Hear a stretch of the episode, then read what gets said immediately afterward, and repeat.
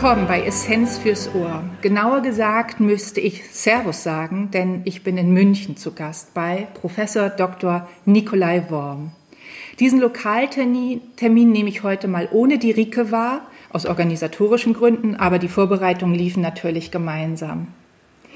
Professor Dr. Nikolai Worm, vielen Dank, dass ich heute hier sein darf für Snack und Schneck. Ähm, servus, Heike. servus. Hallo. Ich darf dich, das möchte ich im Vorwege sagen, ich darf dich duzen. Das liegt daran, dass wir uns schon gefühlt in meiner Berufswelt eine Ewigkeit kennen und es ist ungefähr Anfang der 2000er gewesen, wo du mir über den Weg gelaufen bist und ähm, wir kommen da später noch mal drauf zu sprechen, wie du meinen beruflichen Werdegang ganz schön mit beeinflusst hat, hast. Wie in jedem Snack und Schneck habe ich auch dich gefragt, was du gerne hättest und was ich für dich mitbringen darf. Und du hast dich für den griechischen Joghurt und am liebsten mit den griechischen Pfirsichen entschieden. Da habe ich beim Einkauf schon festgestellt, es gab gerade nur französische Pfirsiche und ich habe von dir gerade einen Einkaufstipp noch bekommen. Warum hast du dich für diesen Snack entschieden? Also Joghurt esse ich eigentlich jeden Tag. Ähm, wenn, ich, wenn ich das nicht schaffe, vermisse ich ihn. Mhm. Meistens nehme ich einen Bio-Joghurt, einen Vollfetten. Aber wenn ich einen guten griechischen bekomme, bevorzuge ich den. Der hat noch mehr Fett. Aus vielerlei Gründen. Er schmeckt mir gut, hat wahrscheinlich auch ernährungsphysiologisch äh, ganz sinnvolle Wirkungen. Insbesondere dann, wenn ich den kombiniere mit Früchten, was ich fast immer tue ähm, oder vielleicht auch mal mit einem südfranzösischen Honig. Ähm, hm. Also diese Kombination mit Zucker ist sicherlich äh, ganz günstig, damit es nicht so schnell ins Blut geht und äh, ja, und die Effekte, die daraus entstehen können. Aber vor allen Dingen schmeckt es mir hervorragend. Und warum griechisch? Nun, wir haben jetzt Juli, Ende Juli. Und es ist eben die Zeit. Und die meiner Ansicht nach die besten Pfirsiche kommen entweder aus Frankreich oder aus Griechenland. Die französischen sind viel teurer, deswegen habe ich auf den griechischen getippt. Ah. Und äh, ja, also das ist eigentlich so der Hintergrund. Den schnippel ich klein und, äh, und äh, äh gebe den zum Joghurt dazu. Mhm. Und ist das denn so eine tatsächlich nur ein Snack und eine Zwischenmahlzeit? Ja, ja. also ich esse meistens typischerweise nur zweimal am Tag. Ähm, mhm. Ich mache seit vielen Jahren 16,8, also nicht, weil das äh, angesagt war oder modern war, sondern weil mein Körper mir das so diktiert hat. Ich habe einfach in der Früh nie Hunger, mhm. äh, außer ich habe mal ganz schlecht geschlafen, dann kommt der Hunger in der Früh, aber normalerweise habe ich keinen Hunger in der Früh und ich kann mein Gewicht einfach viel besser halten, wenn ich meine Mahlzeiten auf zwei Hauptmahlzeiten beschränke meistens mittags die erste Mahlzeit und wenn ich nachmittags Hunger habe oder Lust habe, dann kommt dann der Joghurt dazu. Als Kaffee-Junkie kommt von mir natürlich die Frage, die sich innerlich gleich aufbäumt, trinkst du denn morgens wenigstens einen Kaffee? Genau, also ja. das ist Standard. Ich mache mir einen großen Pott Kaffee und äh, mit Milch und äh, das ist eigentlich so mein Frühstück. Mhm, ja. Und im Herbst wird das dann auch, werden das auch nicht französische Früchte in deinem Joghurt werden? Ach, ich bin eigentlich süchtig nach, nach Trauben im Joghurt im mhm. Herbst. Also die tausche ich dann mal aus und da, oft gebe ich dann da auch noch Walnüsse dazu. Mhm. Auch eine ganz leckere Mischung. Mhm, ja, ich ähm, habe es auf der Zunge. Ich kann das gut nachvollziehen. Sag, und wenn du einkaufen gehst, Frankreich spielt ja für dich einen großen, eine große Rolle und hat einen großen Wert. Wenn du ja. hier in München einkaufen gehst, also nicht über französische Märkte schlenderst möglicherweise, was du sicher auch manchmal tust, wenn du in Frankreich bist, aber wenn du hier in Deutschland bist oder in München genauer gesagt bist und einkaufen gehst, gibt es manche Dinge, die für dich gar nicht in die Tüte kommen? Chio-Chips. okay, ja. Warum nicht? Also ich, Sind sie doch voller ähm, Geschmacksverstärker. Ähm, ich bin, ich versuche hochverarbeitete Lebensmittel zu meiden, äh, nicht nur weil es wissenschaftlich sinnvoll, als sinnvoll ähm, äh, belegt ist, sondern weil es mir nicht schmeckt. Mhm. Und ähm, auf der anderen Seite, ich liebe sehr gute Kartoffelchips. Und wenn ich äh, mal sündige und sündigen will, dann, dann nehme ich mir auch die besten Kartoffelchips, die ich bekommen kann. Und die haben wirklich gar nichts mit dem zu tun, was man überall mhm. so bekommt an, an Kartoffelchips, so die, die Standardversion, die einfach nur grauenvoll ist. Und ich ja. frage mich immer, wie solche Leute, wie die Leute so, so was Solch. so ein Zeug überhaupt essen können. Also das war natürlich nur ein Beispiel. Nein, mhm. ich versuche den also stark verarbeitete Lebensmittel einfach zu meiden. Ich versuche frisch zu kaufen. Es ist ja auch nicht schwer, nachdem ich hauptsächlich Gemüse, Salate, Beeren, Pilze und dazu äh, Fleisch, Fisch, Geflügel, Eier, äh, Käse, äh, gelegentlich mal einen Tofu oder sowas konsumiere. Also ist ja recht einfach. Nachdem ich gut kochen kann, kann ich das auch äh, ganz gut zubereiten. Ja, liebe Zuhörerinnen und Zuhörer, ich habe gerade die guten Kochkünste von Nikolai Worm kennenlernen dürfen und ähm, er hält da noch sehr zurück, wenn er sagt, ganz gute Kochkünste. Also es war ähm, schwer, ein solches Restaurant zu finden, wenn man hier gekocht hat. Ja, vielen Dank. Sehr, sehr, sehr gern. Nikolai, du bist ja eigentlich Berufskollege. Du bist auch Ökotrophologe. Bist sicherlich, das darf man ohne Übertreibung sagen, Meister deines Faches oder unseres Faches, denn du hast eine irre Bekanntheit in Deutschland und auch über Deutschlands Grenzen wahrscheinlich hinweg, weil du international vernetzt bist und einfach das, was du machst, mit einer großen Leidenschaft machst. Das, ähm, so habe ich dich kennengelernt und das führte natürlich auch dazu, wahrscheinlich diese Leidenschaft, die du in all die Bücher gesteckt hast und in die verschiedenen Fernsehdokumentationen, in denen man jeder von uns dich äh, sehen kann, aber auch die Studenten an der Hochschule, an der du tätig warst, bist vor kurzem und auch die Fachleute, sagen wir mal die Ökotrophologinnen, die Diätassistentinnen, ähm, andere angrenzende Fachexperten und auch die Mediziner ähm, aus den ganz verschiedenen Fachrichtungen kommen ja in den Vorträgen und Fortbildungen mit dir in Kontakt. Und es ist sehr schnell zu merken, dass du da mit großer Leidenschaft bei bist. Dabei ist immer das Thema Low Carb, Logi und Flexicarb, über das werden wir gleich noch berichten. Ähm, kommen wir gleich nochmal drauf zurück. Und auch die Aufklärung über die Unbedenklichkeit von Fetten sind deine Themen. Wie bist du auf diese Themen gekommen? Denn das war ja auch Vorreiter. Also zunächst mal vielen Dank für die Blumen und ich muss das natürlich ganz schnell auch einschränken. Ich habe sehr frühzeitig begonnen, mich auf gewisse Themen zu spezialisieren und äh, angefangen habe ich in meinem Berufsleben in einer Forschungsinstitution. Wir haben epidemiologisch und auch diätetisch das Thema Fette und Herzinfarkt äh, bearbeitet in diesem Forschungsinstitut. Da war ich sieben Jahre in der Forschung tätig. Darf ich so, kurz zwischenfragen, wann das war? Und das war von 1979 bis 1986. Mhm. Dann habe ich mich selbstständig gemacht und natürlich äh, es lag nahe, dass mir das Thema Fette und Herz-Kreislauf-Erkrankungen äh, erstmal an, an mir bappen geblieben sind und das bis heute. Nebenbei habe ich mich damals sehr stark interessiert, aus privaten Gründen, zunächst mal für Sporternährung. Ähm, ich habe also sozusagen auf einem zweiten Bein äh, mich betätigt und habe auch ja, zehn Jahre lang äh, Trainer ausgebildet in Köln an der Trainerakademie des Deutschen Sportbundes.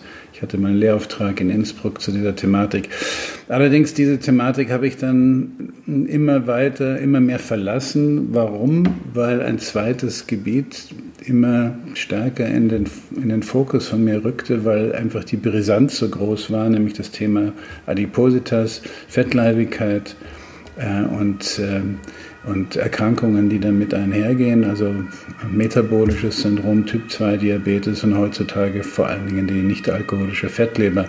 Also mein, das auf dem Gebiet, auf dem ich mich als kompetent bezeichnen würde, das ist also Herz-Kreislauf-Erkrankungen, Typ 2 Diabetes, äh, Adipositas, Fettkleber. Also ja. das ist, das gehört ja eigentlich auch alles zusammen. Auch für jeden, der sich neu mit dem Thema beschäftigen möchte, weil man da zum ersten Mal dazu kommt, dass man wirklich sich selber, selbst wenn man eine gute fundierte Ausbildung ähm, glaubt, genossen zu haben, erstmal sagt, holla die Waldfee, was weiß ich hier eigentlich alles nicht.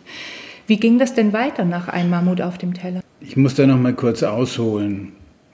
Ich habe ja selber über die Sporternährung sehr viel mit kohlenhydratbetonter Ernährung zu tun gehabt, nicht nur theoretisch, wissenschaftlich, sondern auch, ich habe selber auch gelebt. Allerdings habe ich sehr fleißig ähm, an meinem, in meinem Beruf gearbeitet, viel gesessen und habe dadurch auch meine Probleme mit den Kohlenhydraten am eigenen Leib kennengelernt und habe das Thema recherchiert und kam immer mehr auf, auf diese Zusammenhänge, dass eben Kohlenhydrate bei körperlich aktiver äh, Lebensweise was anderes bedeuten als Kohlenhydrate bei sitzender Lebensweise. Und so habe ich dieses Thema immer, immer mehr recherchiert. Mhm. Und ähm, ich muss dazu auch noch sagen, ähm, du hast, hast es schon erwähnt, Ärzte. Ich, ich habe angefangen 1988, 89 mit Ärztefortbildung und mache das bis heute. Ja und habe also auch sehr viel Erfahrung, äh, wie, was Ärzte über Ernährung wissen und äh, wie sie darauf reagieren, auf solche Informationen. Und ich muss sagen, die sind viel offener als die Kollegen aus der Ernährungswissenschaft für Neuigkeiten, für neue Kenntnisse. Und in diesem, in, ich habe das, das Mammut geschrieben im Jahr 1999, 2000 kam es auf den Markt und zu dem damaligen Zeitpunkt war es tatsächlich so, dass Ärzte, viele Ärzte das Thema Insulinresistenz ähm, entweder nicht wirklich kannten oder sogar ablehnten, ähm, als, als sei das etwas nicht Reelles. Und so habe ich dieses Buch geschrieben und dieses Buch ist interessanterweise über die Ärzteschaft äh, weit verbreitet worden und ist dann quasi auch in den, in den Fitnessbereich gekommen und wurde zu einer Art Kultbuch, in, in, in den, vor allen Dingen in den Fitnesskreisen, dann aber auch in der Ärzteschaft. Ja, so fing das Thema an, dass man das, auf das ich mich bis heute intensivst beziehe, das ist Insulinresistenz und äh, was daraus alles an Problemen entsteht. Die ist ja ganz zentral in vielen Aussagen, die du heute triffst. Und die Insulinresistenz war auch etwas, was ich aus dem Studium zwar kannte, dass es das Phänomen gab und gibt, die Downregulation der Insulinrezeptoren an den Zellwänden, aber damit war das auch abgehakt, das Thema, dass wir damit uns viel mehr ähm, auseinandersetzen sollten, war ja erst in dem Krimi, also dem Mammut, ich empfand das damals wie ein Krimi, das Buch ähm, deutlich geworden. Und wie kam es dann dazu, dass ähm, viele neue Bücher mit dazu kamen aus deiner Sicht? Denn es war ja nicht alles gesagt mit dem Mammut. Nein, im Mammut habe ich versucht, drei Ebenen zu schaffen. Auf der einen Seite die ähm, sozusagen die Steinzeitforschung, die, die, mm, die Zusammenhänge, die, die bekannt waren, wie unsere Vorfahren gelebt haben, was die gegessen haben, um so mm, einen Hinweis dazu, dafür zu bekommen, wie wir vielleicht genetisch programmiert sind. Diese Ebene ist allerdings sehr schwammig und, und einfach schwer als, als Beweis zu führen. Ähm, und die zweite und dritte Ebene waren dann epidemiologische Studien, also Beobachtungsstudien. Und die dritte und die aussagefähigste Ebene waren dann die randomisiert kontrollierten Dietinterventionen, die damals schon vorlagen zu kohlenhydratreduzierten Diäten oder zu fettbetonten Diäten, zu proteinbetonten Diäten. Und das alle drei Ebenen haben sich hervorragend zusammengefügt zu einem, zu einem Ganzen, nämlich dass Personen mit Insulinresistenz dringend, denen, dass man diesen Personen dringend empfehlen müsste, anders zu essen, als es heute üblich ist und vor allen Dingen, als es auch empfohlen ist. Ähm, ja, und ähm, es zeichnete sich damals eigentlich schon ab, dass du sehr stark zwischen den Sportlern, die du aus deinem dem Anfang deiner Beruf, ähm, Beruflichkeit kanntest, und denen, die letztlich das Hauptklientel bei uns sind, nämlich Menschen, die nicht dem Sport unbedingt so zugeneigt sind, also und insbesondere nicht dem Leistungssport, und Menschen mit einer Insulinresistenz sehr stark unterscheiden muss. Genau, das mache ich bis heute und heute mehr denn je. Ähm, aber auf deine vorige Frage noch zurückzukommen, warum noch weitere Bücher zu mhm. dieser Thematik? Also in, in dem Mammutbuch wurde erklärt, was alles durch, durch welche Lebensstilfacetten Insulinresistenz, für die wir eine genetische Anlage haben, ähm, durch welche Lebensstilfacetten das, das gefördert werden kann. Und äh, da kam das, das Thema Sonne und da kam das Thema Schlaf, das außerkörperliche Aktivität, Stress mit ins Spiel. Aber mhm. Ich habe das nicht sehr ausführlich beschrieben mhm. und die Datenlage war auch nicht, noch nicht so super gut. Und im Laufe der Zeit ist gerade zum Thema Schlafen und auch zum Thema Sonne und Vitamin D immer mehr Wissenschaft ähm, ähm, ja, hat stattgefunden. Es immer mehr Studien sind veröffentlicht worden. Und so dachte ich, es ist absolut sinnvoll, dass man eben das Thema Schlaf vertieft, dass, das, dass man das Thema Sonne und Vitamin D vertieft und so kam es, dass ich dann eben auch entsprechend zu diesen Themen Bücher veröffentlicht mhm. habe. Die Schlafmangel-Fettfalle ist ja ein, ein Buch, wo man sagen kann, dass es hat so viel Brisanz nach wie vor, weil es für so viele Menschen, die entweder schlaflos sind aus irgendeinem Grund oder schlaflos sein müssen oder zu anderen Zeiten sein, schlafen als gewohnt, weil sie im Schichtdienst arbeiten. Ja, genau. Ich habe ich hab immer das, das Pech, wenn man so will, in Anführungsstrichen, ähm, dass ich oft die Bücher viel zu früh veröffentlicht habe, vor der Zeit, bevor es Zeitgeist wurde.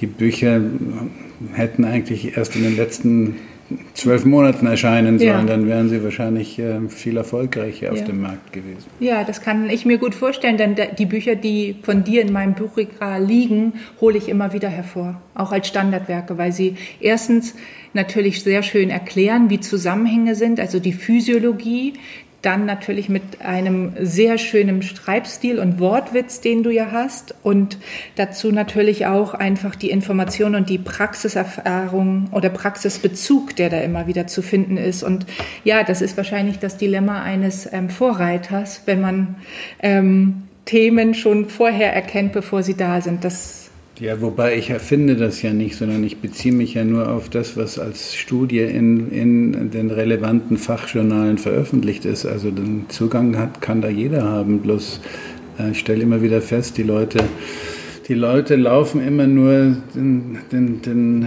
den Leitwölfen hinterher, statt sich selber eigenständig Gedanken zu machen, zu recherchieren und eigene Schlussfolgerungen zu ziehen. Ja, und damit sind wir wahrscheinlich bei einem Punkt, also wenn der richtige Leitwolf da ist, dann kann man dem ja ruhig folgen, aber manche laufen in die falsche Richtung. Du hast sehr viele internationale Verbindungen natürlich auch dadurch, dass du Originalliteratur immer schon gelesen hast, wie wir erfahren haben. Ähm, ihr habt gemeinsam auch Artikel veröffentlicht ähm, auf Papern, wo du gemeinsam mit den großen Namen dieser Welt zu finden bist. Einige, ja. Ja, genau. Und ähm, wo auch mal Logi oder Low Carb, ähm, so wie man es international ja kennt, oder die Kohlenhydrat reduzierte Kost thematisiert wird und auch definiert wird, um einfach mal zu sagen, was, wann reden wir eigentlich über Kohlenhydratreduktion und wann reden wir darüber auch nicht, weil es einfach nur das Weglassen von einer Scheibe Brot auf dem Teller ist, dann ähm, reduziert man ja noch nicht so viel Kohlenhydrate. Diese gemeinsamen Artikel, die ihr da veröffentlicht habt, wie hast du diese Person kennengelernt? Wie kam die ganze International Connection für dich? Ach, das ist ganz unterschiedlich. Einige Personen habe ich über Kongresse, internationale Kongresse kennengelernt, andere nur über schriftlichen Kontakt. Mhm. Also das kann ich nicht so pauschal beantworten. Auf alle Fälle ähm, ist es ja schon, schon interessant, dass ich das, was ich was im Jahr 2000 und dann 2003, als ich die Logi-Methode als erstes Buch formuliert äh, und in die Öffentlichkeit gebracht habe, ähm, dass das, was damals als Modediät aus den USA in Anführungsstrichen bezeichnet wurde, sich ja heute hervorragend ähm, wissenschaftlich entwickelt hat und inzwischen auch in Leitlinien verankert ist. Ähm, also ich als Außenseiter damals äh, bin natürlich sehr glücklich, dass das inzwischen quasi Mainstream geworden ist, zumindest bei einigen Fachgesellschaften. Sprich, Doppelpunkt, Menschen mit Insulinresistenz, Prädiabetes, nicht-alkoholischer Fettleber, Typ-2-Diabetes und einiges mehr fahren deutlich besser mit einer kohlenhydratreduzierten Kost als äh, mit der herkömmlich empfohlenen. Äh, und insbesondere, wenn sie dann auch noch mediterran ausgerichtet ist mit viel Gemüse und Salaten und Olivenöl und Fisch und Nüssen und so weiter. Mhm. Äh, da gibt es eigentlich inzwischen überhaupt keinen, keinen Streitpunkt mehr. Das ist allerdings eine therapeutische Empfehlung und keine präventive Empfehlung. Und damit haben, hast du, glaube ich, auch den Unterschied dann geprägt zwischen Logi in den ersten Jahren und später kam ja dann auch die Flexicarb-Kostform dazu. Genau. Mir hat man ja immer vorgeworfen, ich sei ein Kohlenhydratfeind, was natürlich völliger Unsinn ist. Die Bedeutung der Kohlenhydrate für arbeitende Muskeln habe ich ja mehr als genügend, äh, nicht nur, nicht nur äh, wissenschaftlich nachgelesen, sondern auch äh, als, als, als Lehrender vertreten. Ähm, allerdings haben sich die, die Zeiten geändert. Die Leute sitzen. Deutschland und seine Bürger haben etwa zu zwei Drittel etwa sind sie übergewichtig oder fettleibig. Die meisten aktivieren ihre Muskeln so wenig, dass nicht mal ein bis eineinhalb oder zwei Stunden intensive, intensive Muskelaktivität pro Woche, pro zustande, Woche. zustande kommt. Viele schlafen schlecht, viele rauchen, viele haben Stress und all das fördert die Insulinresistenz. Mhm. Und ähm, nein, ich bin kein Kohlenhydratfeind, äh, deswegen habe ich gedacht, ich, ich muss ja auch unbedingt vielleicht mal zu diesem therapeutischen Konzept noch einen Versuch starten, alternativ zur Einheitsempfehlung der DGE eine lebensstilanngepasste Empfehlung zu geben. Und das habe ich dann als FlexiCarb benannt. Flexi von flexibel und Carb für Kohlenhydrate, also die Kohlenhydratzufuhr flexibel, individuell anpassen, zumindest an die körperliche Aktivität. Der, der sehr intensiv muskelaktiv ist, darf natürlich auch viel mehr Kohlenhydrate, er kann sie auch viel besser verstoffwechseln. Und die, die meistens nur sitzen und übergewichtig oder fettleibig sind und noch schlecht schlafen etc., die sollten tunlichst die Kohlenhydrate reduzieren für, um die eigene Gesundheit bestmöglich zu schützen. Das Gemeine ist ja, dass man so nach schlaflosen Nächten häufig so einen Zuckerhunger hat. Wie erklärt man sich das eigentlich? Naja, das ist hormonell gesteuert und es ist eine Fehlfunktion der Steuerung. Mhm. Ähm, also ich bin da kein Experte, was die, was die endokrinologischen äh, Netz, Netzwerke der, der verschiedenen Hormone da alles bewirkt. Im Prinzip kann man sagen, Hungerhormone werden an, an, angehoben nach schlaflosen Nächten oder schlechtem Schlaf und Sättigungshormone werden eher gesenkt. So kommt es zu dieser Fehlfunktion und äh, es ist übrigens nicht nur ein Zucker, sondern es ist ein Zuckerfetthunger, also genau mhm. das Schlechteste, was man sich energetisch vorstellen kann. Ja, gemeine Situation. Also kann man festhalten, Logi eher therapeutisch und ähm, Flexicarb Lebensstil genau. angepasst. Genau. Also ich habe ja damals 2003 die Logi-Methode formuliert und ähm, im Laufe der Zeit war auch natürlich ein Update notwendig und letztes Jahr habe ich ein Update veröffentlicht und ähm, der Verlag, der neue Verlag Riva in München hat auch äh, eigentlich darauf gedrängt, dass wir das mit dem Wort Diät kombinieren, damit es klarer wird, dass es eine therapeutische Empfehlung ist. Also das Update der Logi-Methode heißt die neue Logi-Diät und die ist ganz klar definiert als therapeutische Empfehlung bei Insulinresistenz, Übergewicht, Fettleibigkeit, mhm. Typ 2 Diabetes etc. Ja, und ähm, auch die Leber spielt ja immer wieder eine entscheidende Rolle. Die NAFLD, also die nicht alkoholische Fettleber, auf Englisch sagt man Disease, deswegen NAFLD, ist da ganz zentral auch für verschiedene Stoffwechselveränderungen. Und wie ich neulich in einem Vortrag von dir hörte, spricht man mittlerweile auch nicht nur über die NAFLD, sondern auch über die MEFLD, also mit dem M da vorne als metabolisch assoziierte. Als assoziierte, genau, vielen Dank, assoziierte Fettlebererkrankung. Wieso sind diese Themen so brisant? Naja, das ist, glaube ich, einfach zu verstehen. Die Leber ist unser wichtigstes Stoffwechselorgan und Entgiftungsorgan. Und wenn die Leber verfettet ist, dann wird sie insulinresistent und sie funktioniert nicht mehr richtig. Dann, dann kommt es zu einer Dysfunktion ihrer vielfältigen Aufgaben. Das geht also in den Fettstoffwechsel rein, in den Zuckerstoffwechsel rein, ins Gerinnungssystem, Ach, um nur einige zu nennen. Und daran knüpft sich dann auch die heutige Erkenntnis sehr, sehr einfach verständlich an, dass es ein unabhängiger Risikofaktor ist, nicht nur für Diabetes, sondern für Herz-Kreislauf-Erkrankungen und vielleicht sogar für manche Krebsarten. Mhm. Und in diesem Zusammenhang hast du ja auch viel Energie ähm, vermutlich aufgebracht, um das Leberfastenkonzept in die, ja. auf, die, auf den Markt oder in die Welt zu bringen. Was hat es damit auf sich? Ich bin auf das Thema nicht-alkoholische Fettleber im Jahr 2003 gestoßen, im Zuge meiner Low-Carb-Recherchen. Auch ja. wieder sehr früh. Sehr früh, ja, und habe das Thema, fand es faszinierend und habe das Thema einfach mal verfolgt. Die Studien, die kamen und es kamen immer mehr, immer mehr, immer mehr. Bis zum Jahr 2011, da hat eine englische Arbeitsgruppe dann den, diesen Bezug zu Typ-2-Diabetes ähm, sehr schön erstmals, ich will sagen, nicht bewiesen, aber sehr nahegelegt. Und dann war ich noch faszinierter und äh, dann kamen in der Tat auch mehr Arbeiten, nicht nur aus dieser Arbeitsgruppe aus England von Roy Taylor, sondern auch international kamen immer mehr dazu, auch aus Deutschland kamen Arbeiten dazu. Und dann wurde immer klarer, die Fettleber ist der absolut größte Risikofaktor für Typ-2-Diabetes, was natürlich mein, mein Thema war. Mhm.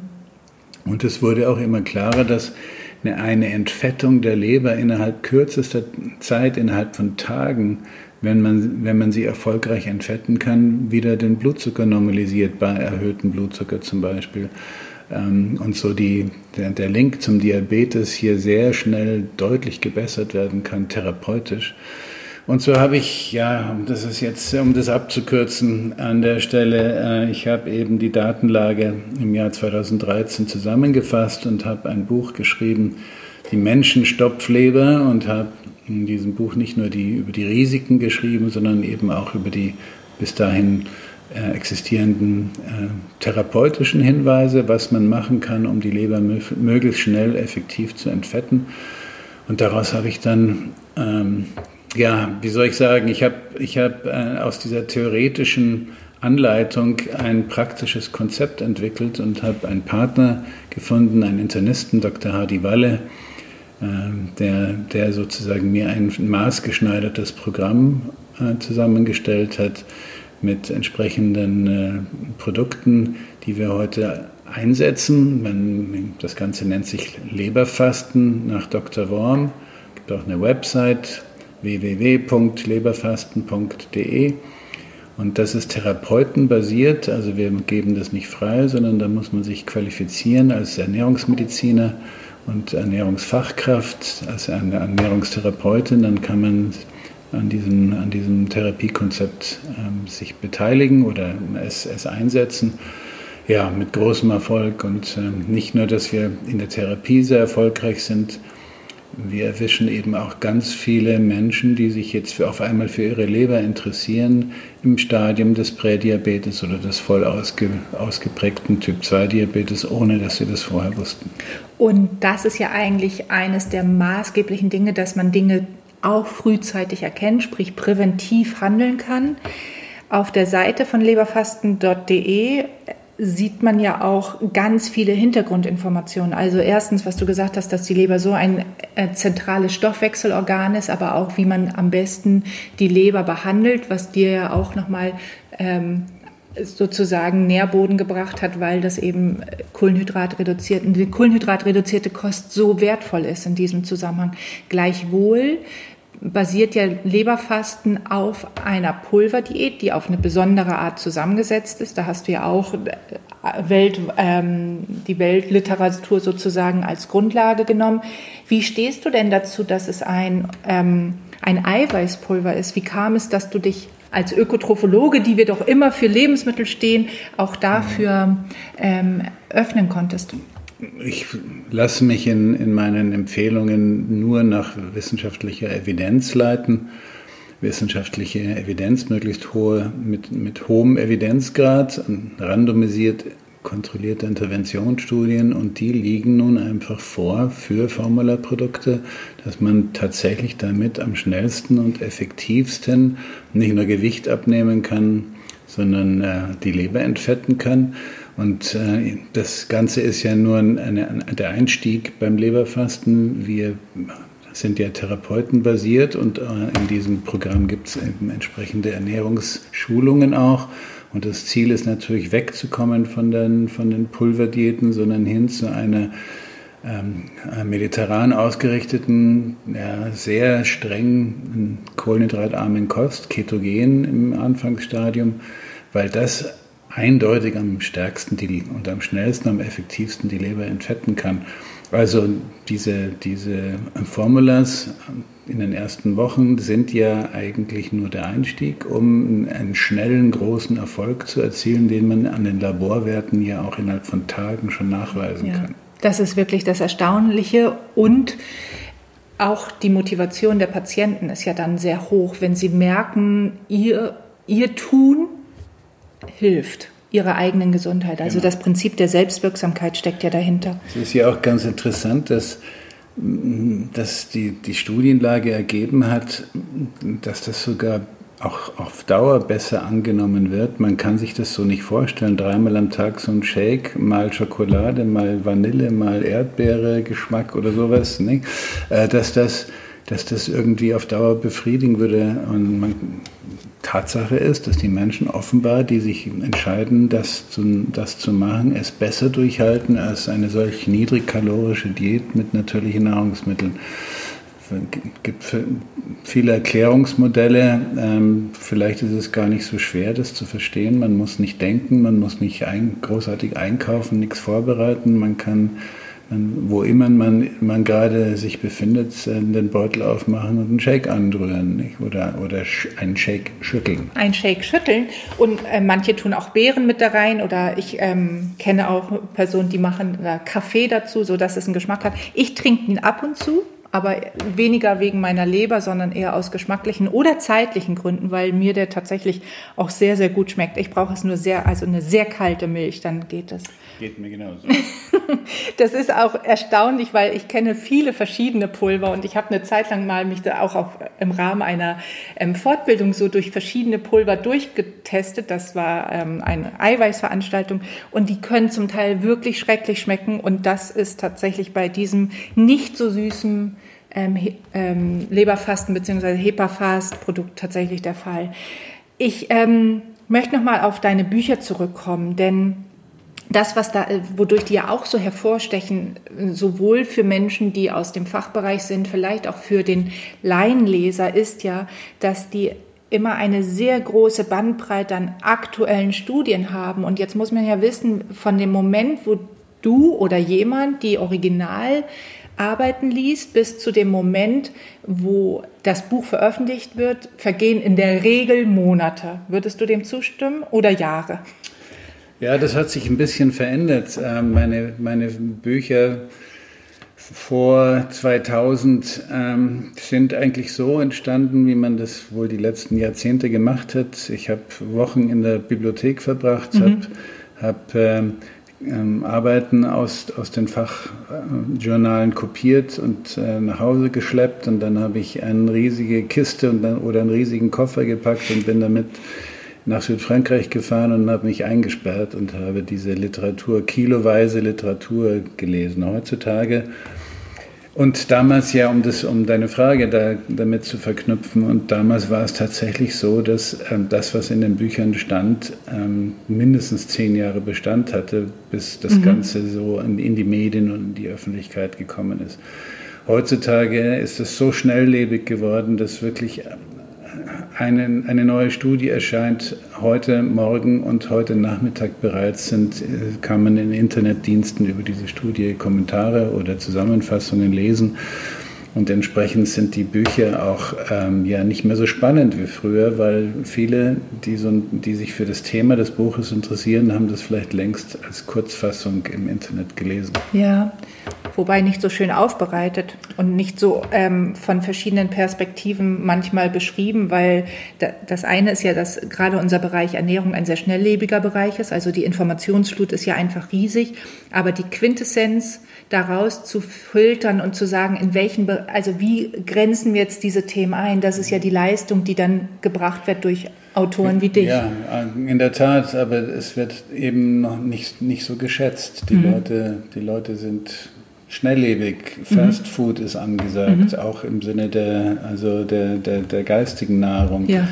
Und ähm, ja, dann, dann, da kommt noch ein Problem dazu, dass viele dieser Journalisten und Internetschreiber äh, oft überhaupt keine Kompetenz haben, sondern einfach übernehmen, was ihnen von irgendjemandem vorgegeben ist, zum Teil von Firmeninteressen. Das ist ein riesiges Problem und die kritische Berichterstattung, die früher eigentlich im Medizinjournalismus gang und gäbe war, durch entsprechend ausgebildete Journalisten, zum Teil Mediziner, die hat es extrem nachgelassen und heute herrscht einfach überall Zeitgeist und gerade beim Thema Veganismus und, und Fleischkonsum merkt man das sehr stark. es, werden, es werden einfach Dinge völlig unkritisch äh, ja. verbreitet. Ja, wir, wir merken das auch sehr. Wir sind ja auch auf Instagram als Essenz tätig und merken, wenn manche Themen politisch inkorrekt scheinen, wie auch angreifend die, ähm, die Kommentare sind. Also das ist auch nicht mehr sachlich, sondern rein emotional die Diskussion.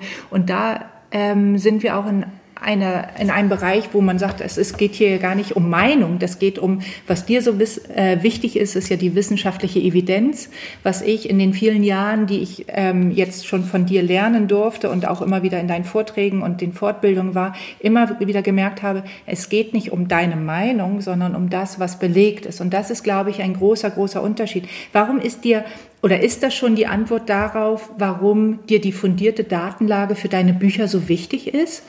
Na klar, also ich bin ein geprügelter Hund. Ich bin, ich bin in meinen Anfangsjahren, als ich äh, über Fett und, und Herzinfarkt selber noch forschte und damit auch in die Öffentlichkeit ging, nämlich mit, mit der Erkenntnis, die ich damals sehr schnell gewonnen hatte, dass gesättigte Fettsäuren keinesfalls das Risiko für Herzinfarkt oder gar Hirninfarkt erhöhen würden.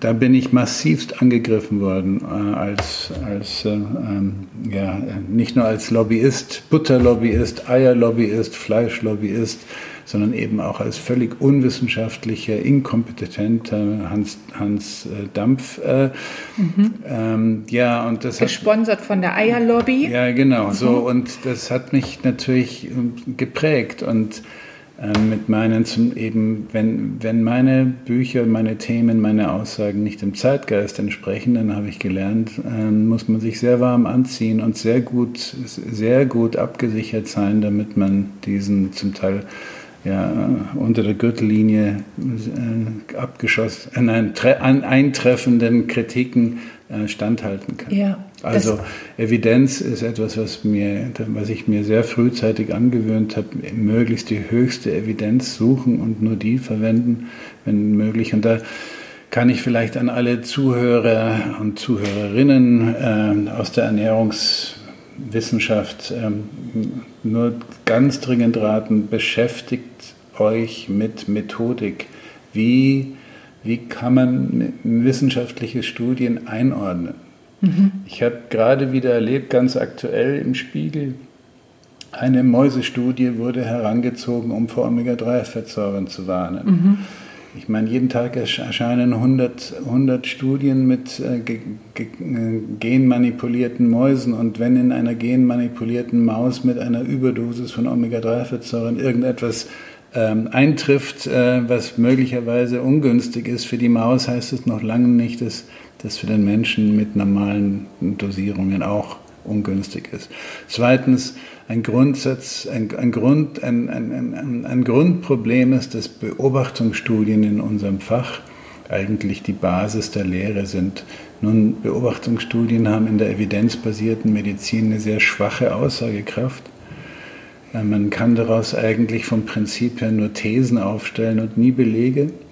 Aber es wird dennoch, dennoch werden ständig solche Beobachtungsstudien, die eigentlich nur Korrelationen liefern, äh, werden als kausal, also als Beleg für einen direkten ursächlichen Zusammenhang herangezogen, was absolut falsch ist, problematisch ist. Ja, und äh, also ich kann nur sagen, beschäftigt, beschäftigt euch, beschäftigen Sie sich mit, mit der Methodik der, der Forschung. Wie kann man am besten Zusammenhänge erforschen, beweisen, belegen, was bedeutet hohe Evidenz, niedrige Evidenz. Mhm. Und dann ist man, glaube ich, sehr viel besser gewappnet gegen den vielen Unsinn, der verbreitet wird. Ja, also ich höre das ja schon häufiger von dir und du hast so ein wunderbares Beispiel damals genannt mit den Feuerwehrautos und den Bränden. Das ist so einprägsam. Genau. Magst du es sagen? Also Beobachtungsstudien liefern Ergebnisse, die schauen, die im Prinzip so aussehen. Ähm, neben, also man sieht brennende Häuser, ist die eine Beobachtung, und dann sieht man merkwürdigerweise viele Feuerwehrautos neben den brennenden Häusern. Das ist eine, eine hochsignifikante Korrelation, eine Assoziation, die bedeutet, äh, brennende Häuser sind hochsignifikant mit Feuerwehrautos assoziiert. Die Frage ist aber, kommen sie, kommen die Brände von den Feuerwehrautos oder ist sozusagen ist das Feuerwehrauto nur eine, eine äh, indirekt, hat es nur einen indirekten Zusammenhang? Aber Beobachtungsstudien laufen so, dass man sieht, äh, Menschen, die sehr viel Fleisch essen, haben meinetwegen mehr, mehr Darmkrebs oder mehr Herzinfarkt. Manche Studien, das zeigen sowieso nicht alle Studien. Und die Frage ist, kommt es vom Fleisch? Dazu ist ein ganz einfach, ein, ein, eine ganz einfache Erkenntnis noch, noch notwendig. Wir wissen sehr genau, dass heutzutage Menschen, die viel Fleisch essen, eben sehr viel weniger gesundheitsbewusst sind.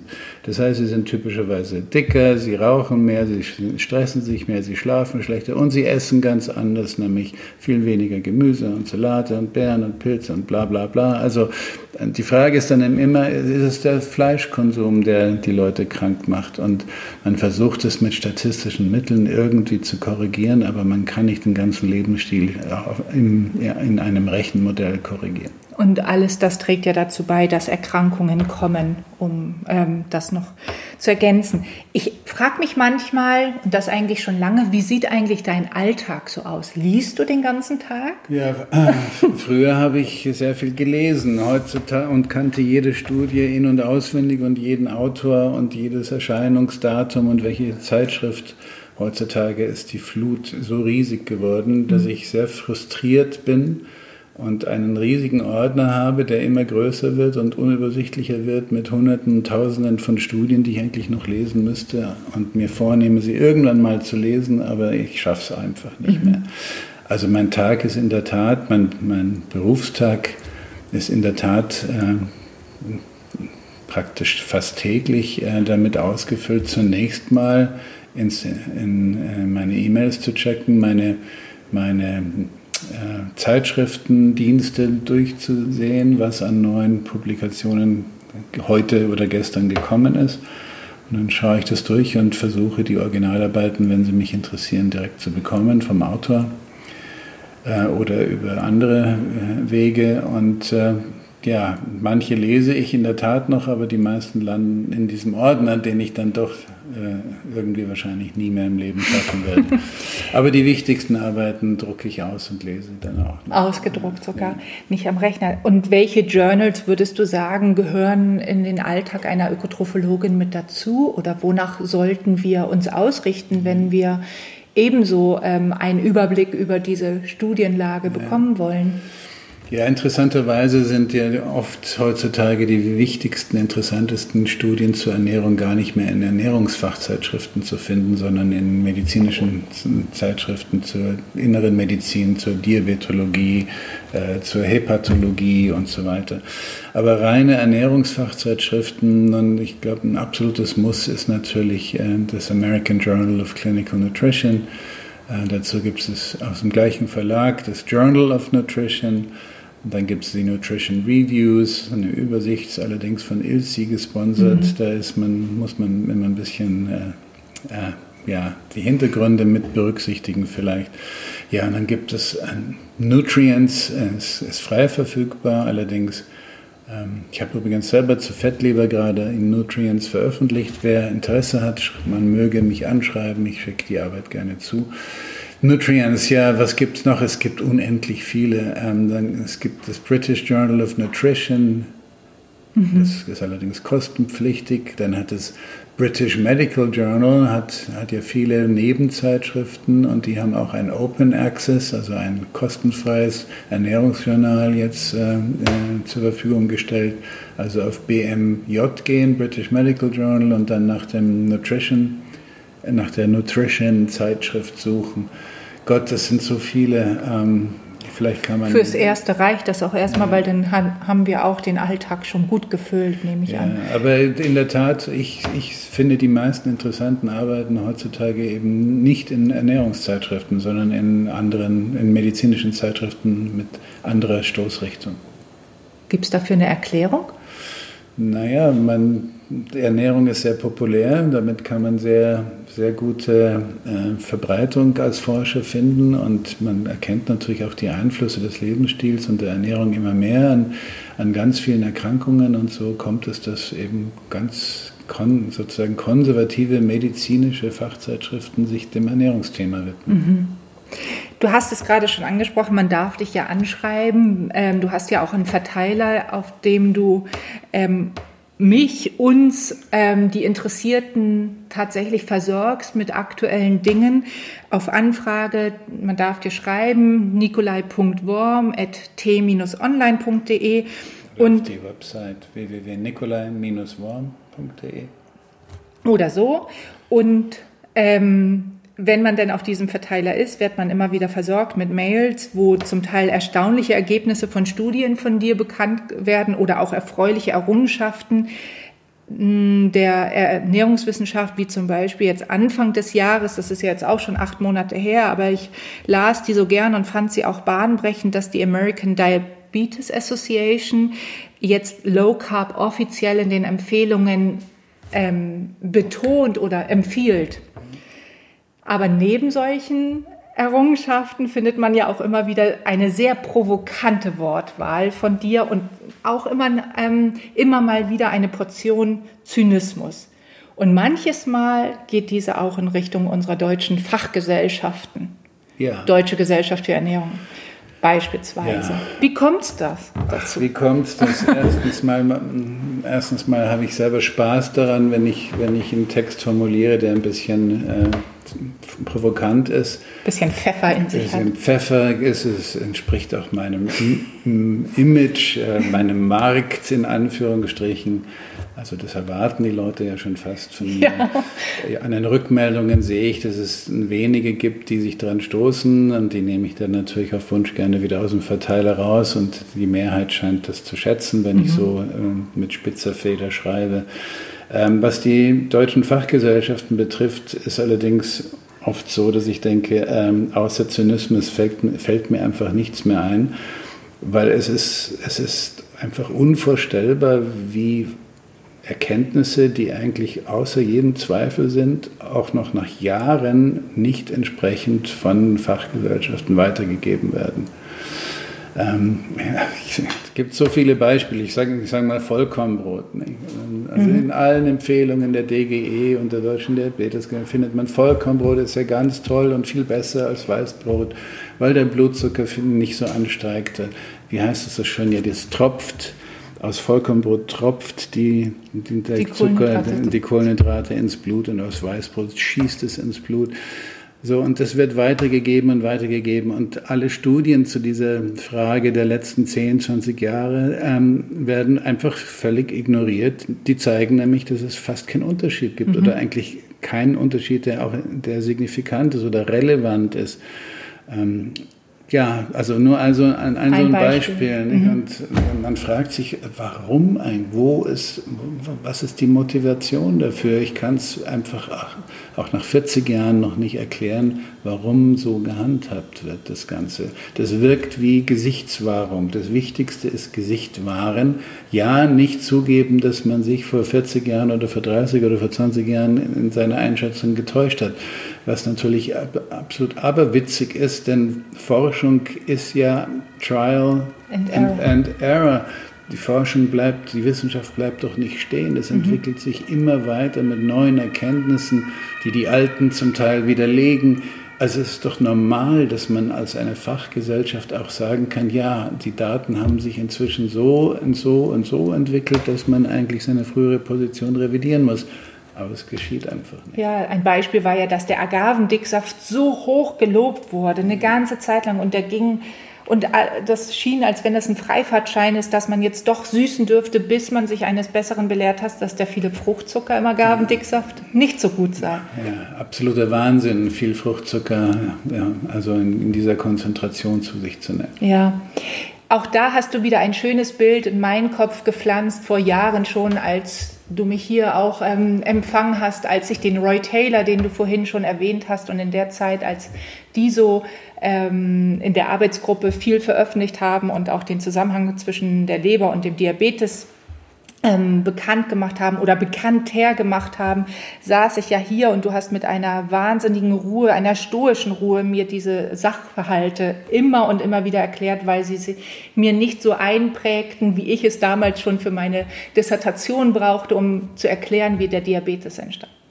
Damals hast du aber auch einen Satz gesagt, der mir wiederum so prägnant im Hirn geblieben ist und eingebrannt hat nahezu. Du hattest damals gesagt, wenn man einen Menschen mit einer Insulinresistenz hat, dann verträgt der Kohlenhydrate nicht.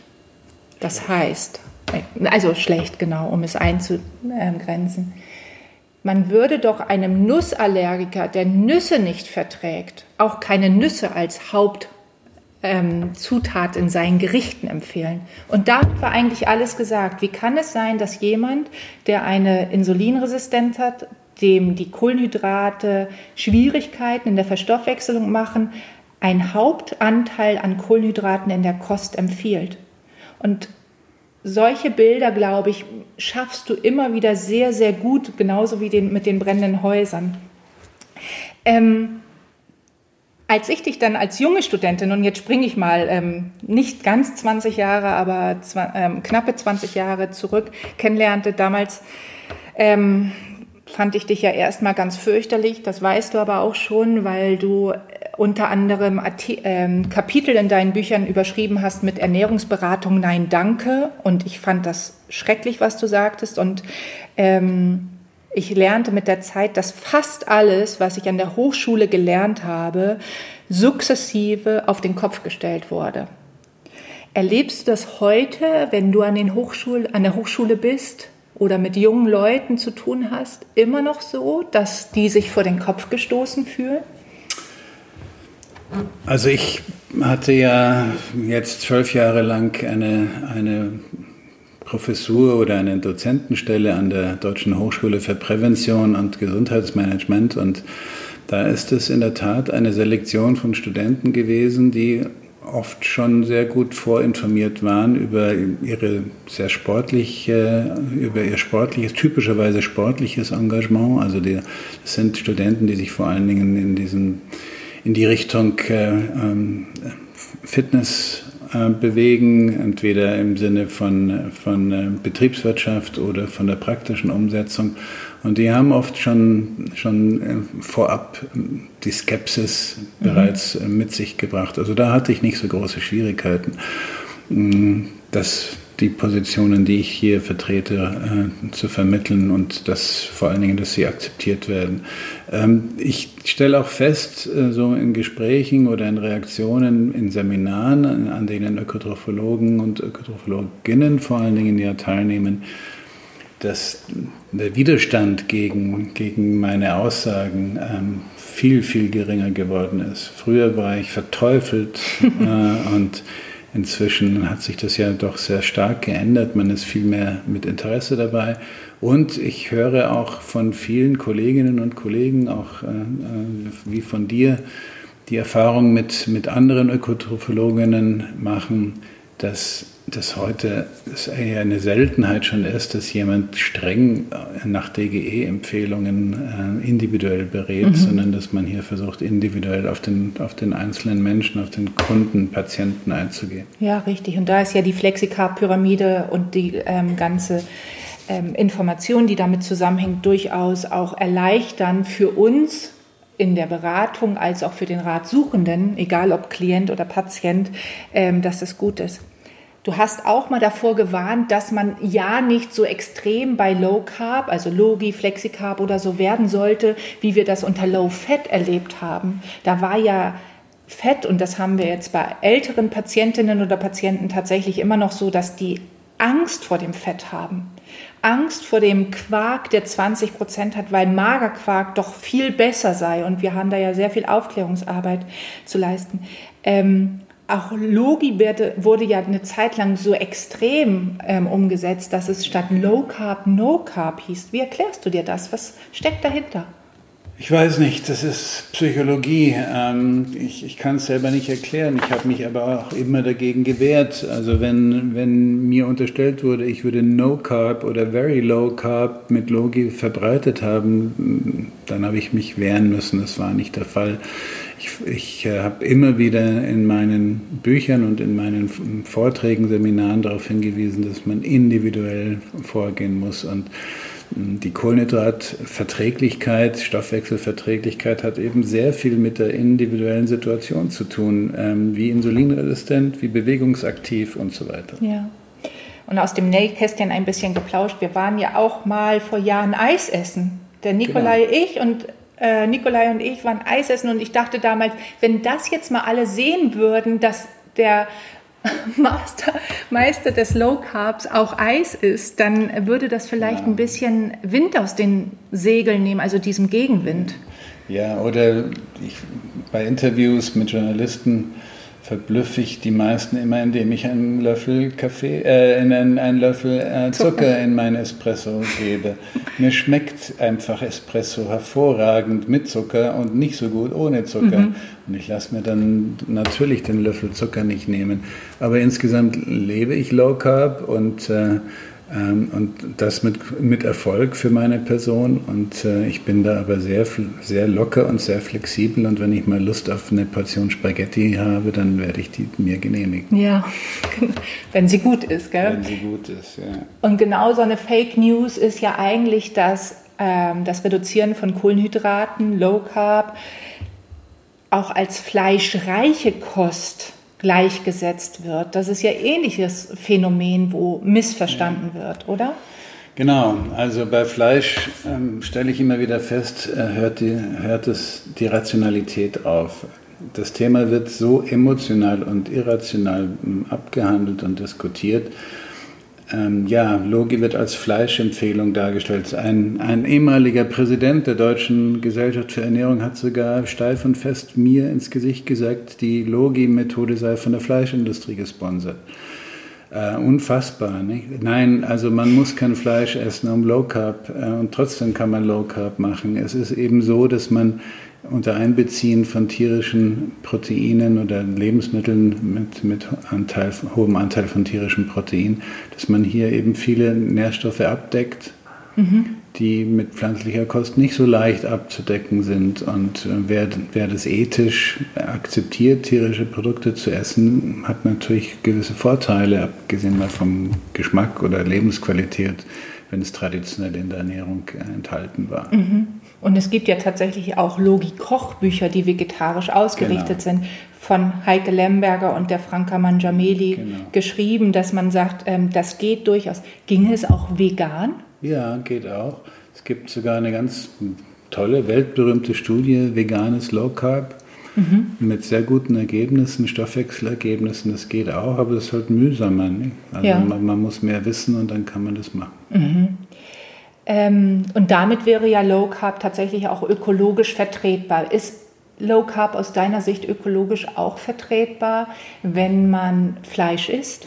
Worauf legst du Wert bei der Fleisch, also du persönlich bei deiner Fleischauswahl? Ich habe mal gelernt, Schuster, bleib bei deinen Leisten. Es ist nicht mein, mein Fachgebiet. Ähm, ich, ich habe nur den Verdacht, dass im Moment das Thema nicht ähm, nach, aller, nach, nach, nach jeder Seite her mit guter Evidenz belegt und diskutiert wird.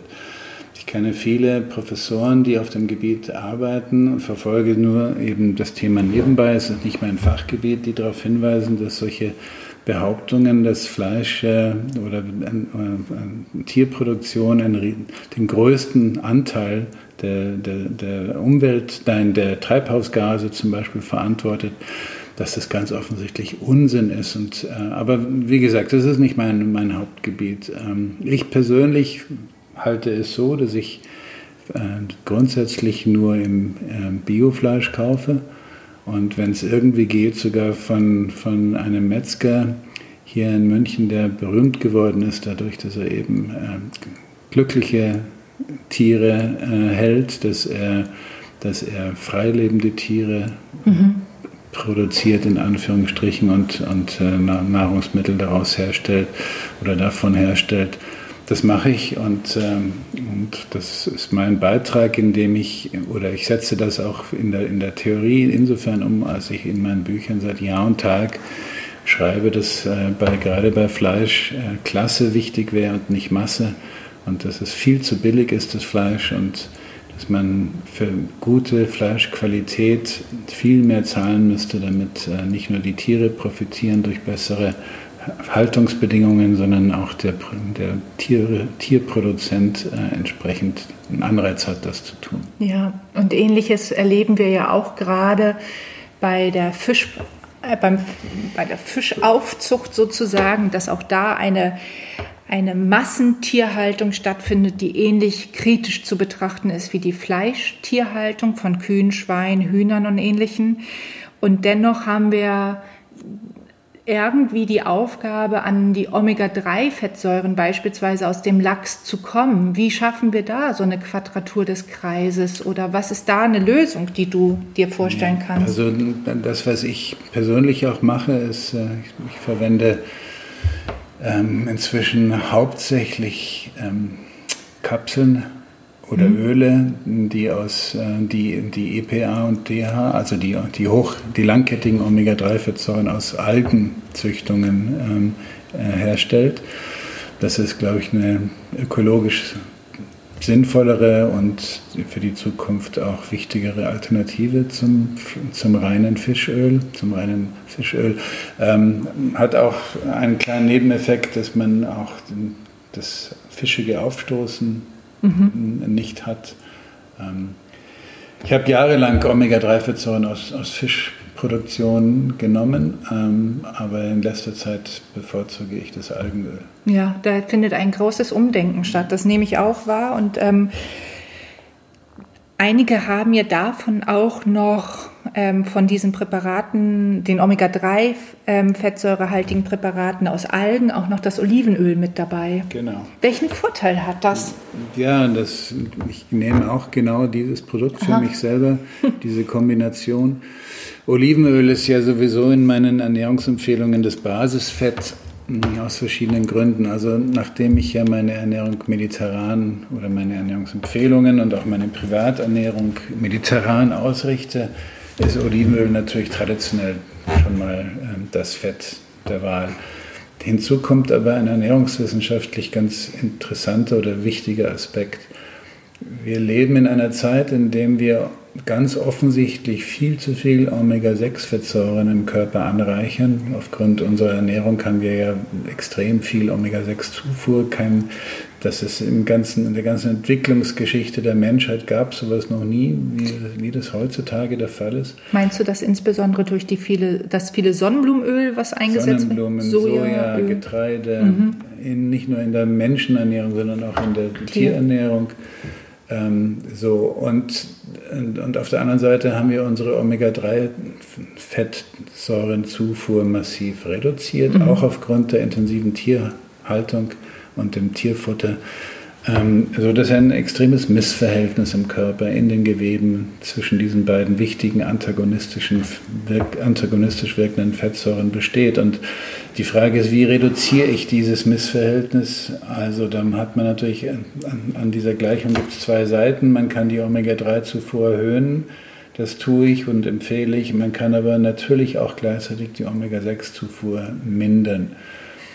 So, was mache ich da? Ich, äh, ich gehe weg vom Sonnenblumenöl und, äh, und Weizenkeimöl und Distelöl und Leinöl. Nein, Entschuldigung, Leinöl passt da nicht rein. Äh, was habe ich gesagt? Maiskeimöl. Kürbiskernöl. Kürbiskernöl und gehe mhm.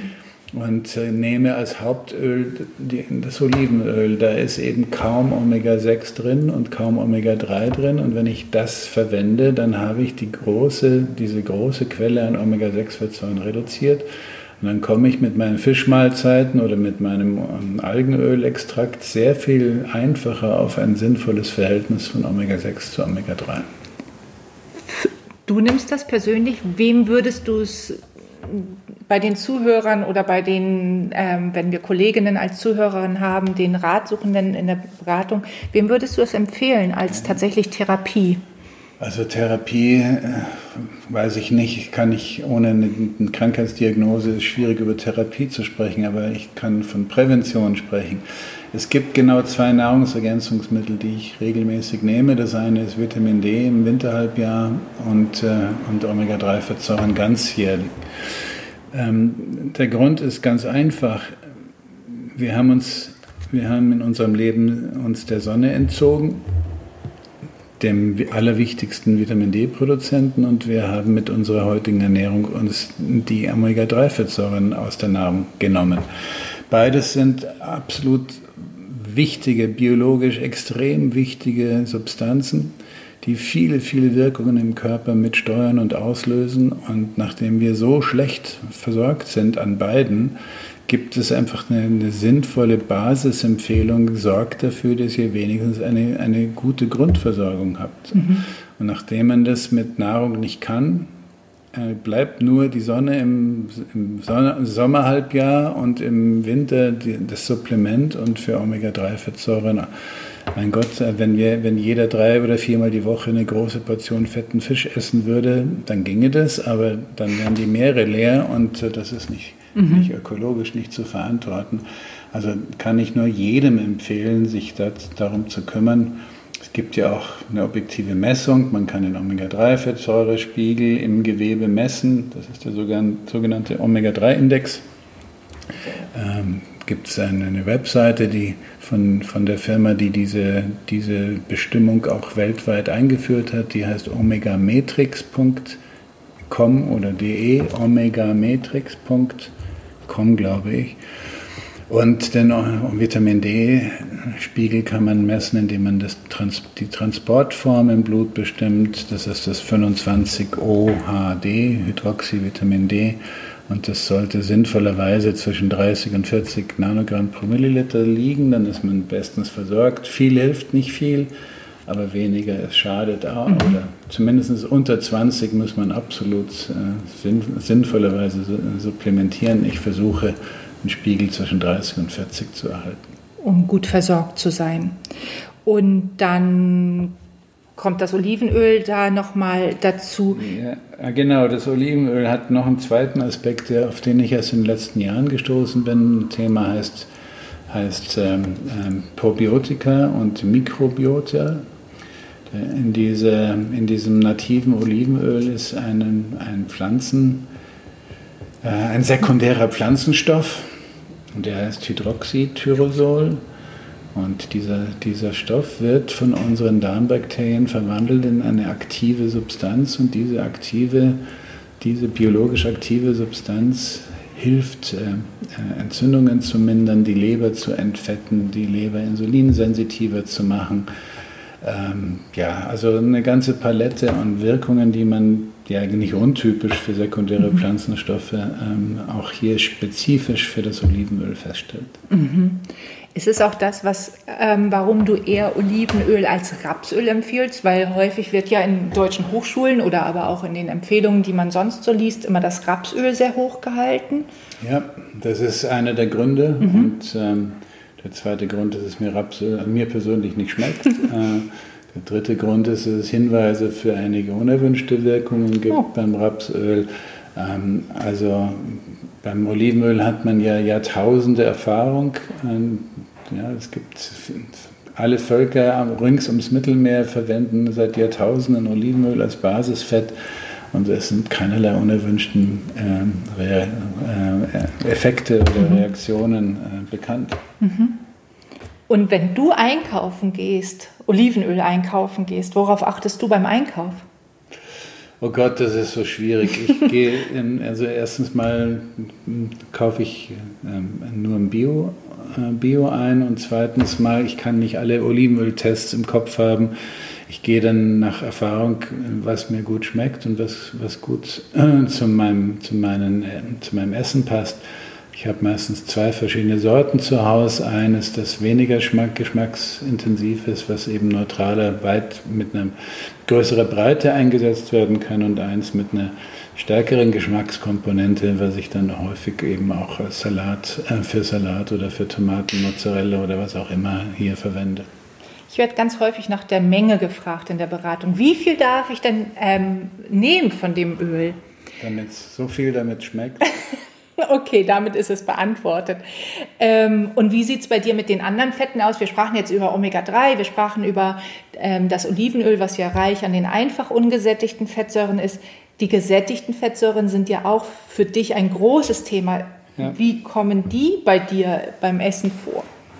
Also, mein Gott, äh, die meisten gesättigten Fettsäuren nehme ich sicher über Milchfett auf, mhm. weil ich relativ viel Käse und, und Joghurt und Kefir zu mir nehme und, und auch in Kaffee auch Frischmilch.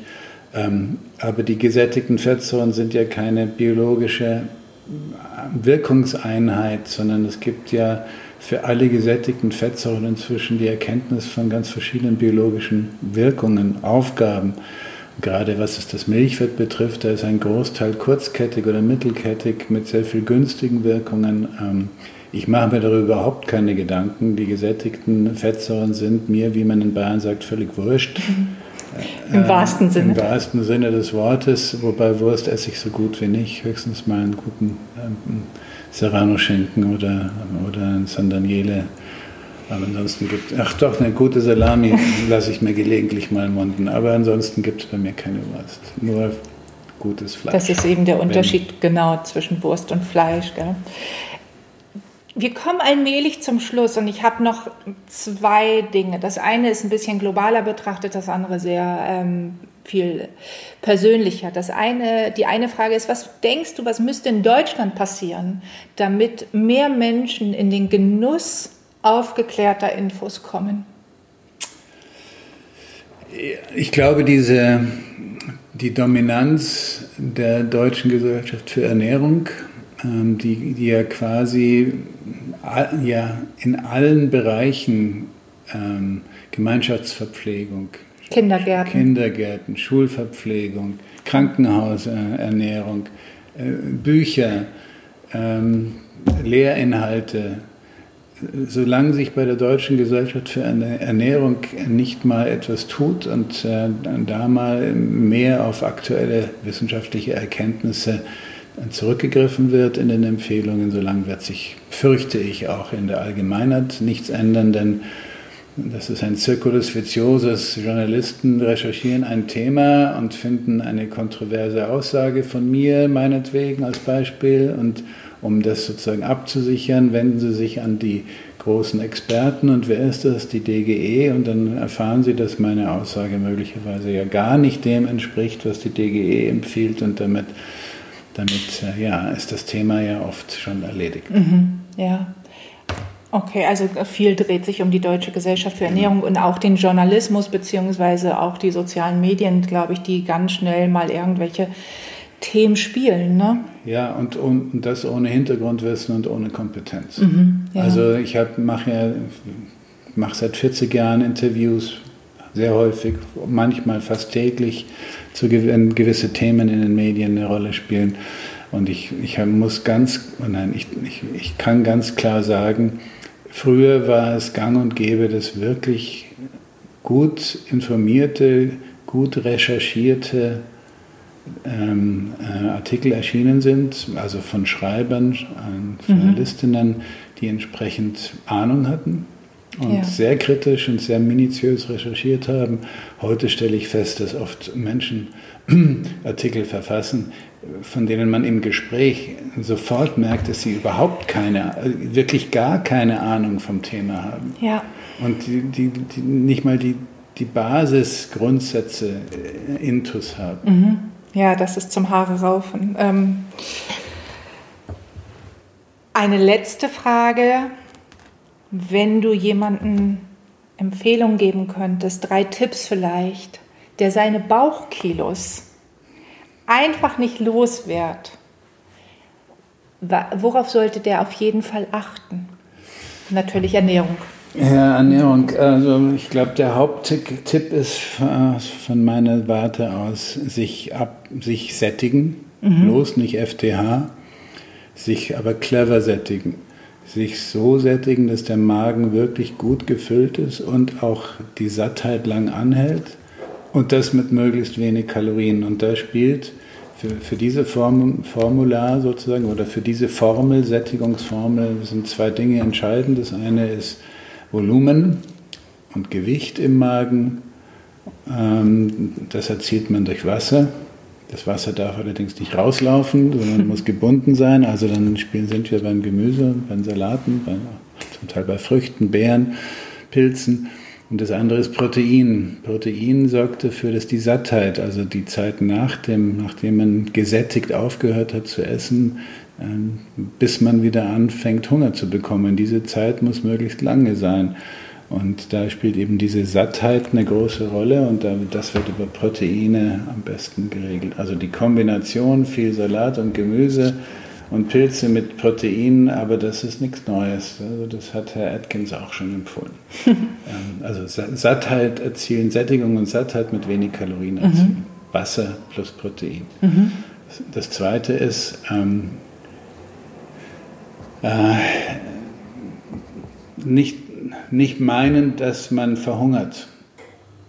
Wenn man weniger auf dem Teller hat oder wenn, man, wenn, Regen, äh wenn, wenn, man mal nicht zum Essen mhm. kommt, wenn, wenn die Zeitspanne länger ist. Ich habe ich war ja, bin ja ein, ein eigen Selbstbetroffener, war ja immer ein, ein, übergewichtiges Kind und essgestört.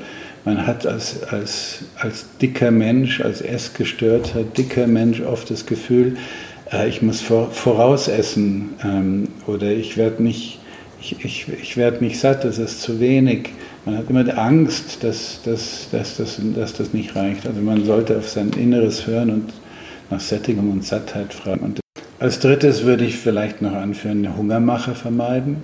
Mhm. Also, Was verstehst du unter Hungermache?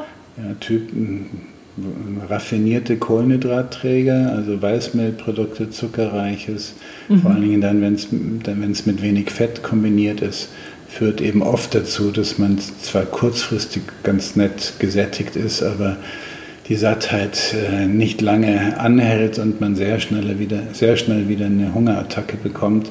Also prototypisch weiß, weißes Brötchen mit Honig ja. oder Marmelade. Für den Moment Für wunderbar. Für den Moment wunderbar. Nach zwei Stunden hat man Riesenhunger.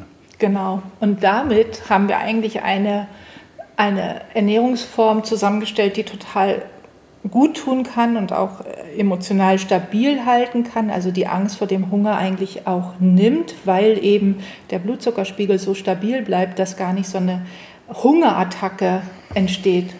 Genau. Und ähm, wir können uns gut satt essen mit der richtigen Kombination. Du sagtest, das ist nichts Neues, weil Herr Atkins das schon gesagt hat und trotzdem ist es immer noch und immer wieder mhm.